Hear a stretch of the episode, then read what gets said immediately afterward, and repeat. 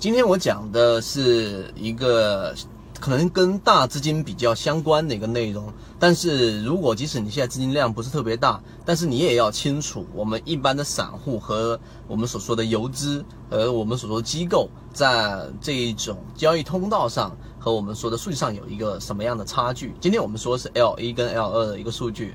大部分人用的软件都是 L 一数据，然后呢，我们很多做短线的想去追逐游资。今天上午我已经说过了，怎么样去追逐游资的资金路线。如果说你认真看过我发的视频，你就很清楚。那你明白追逐游资的路线之后呢？今天我要说 L 一数据是大部分人使用的软件。那为什么我们还要去使用 L 二数据呢？L 二数据跟 L 一数据，也就等级一跟等级二的数据。啊，在这个操作上和我们短线上到底有什么样的一个区别呢？其实有一个非常明显的一个区别，就是平常我们有没有举个例子啊？我们在看这一个主笔成交的过程当中，在看这一个短线，如果说我想去做追涨，我想去追这一只个股的时候呢，会看很多的成交明细，那上面就有很多的挂买挂卖单和下面很多的挂买单，对不对？当上面有很多的挂卖单的时候呢，我们就会看下面的明细来判断到底主力或者说游资有没有撤单。那么这个时候我举个例子，如果说是成交了一个一千手的，我在昨天的这个直播当中有跟大家去讲过，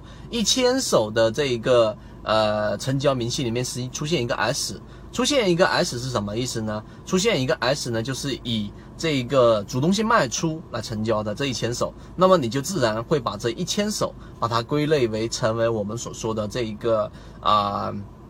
这个这个游资卖出空头力量。对不对？这一点你理解是对的。但是呢，我们为什么要从 L 一数据要使用到 L 二数据呢？因为 L 二数据里面它除了有十档以外，它会把这一千手来来做这样的一个统计的一个拆分开来。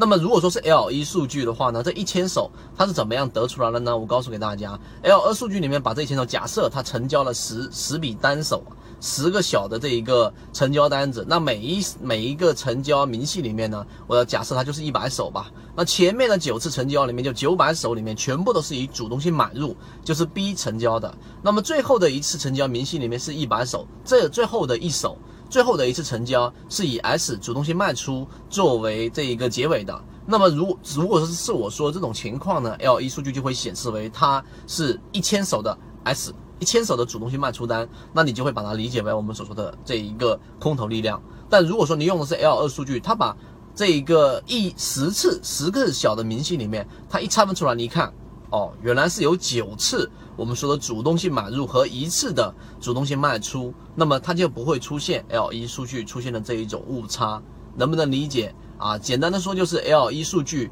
它只做啊最后一次服务器提交的这一个成交的这个单子里面，如果说是 S，它就会把所有的这前面这一千手全部归类为 S 主动性卖出，这就会产生一种幻象和一种误读。那么如果说是 L 数 L 二数据的话，它就会有前面九次。都是啊，这个主动性买入和一次主动性卖出，你就看得更清晰了。这个就是数据上一般散户跟我们所说的这种游资上的一种差距。所以，如果说你想做短线，我建议你可能还是要去考虑一下用 L 二数据来作为一个参考。今天 L 一跟 L 二数据，希望大家能够有收获。好，各位再见。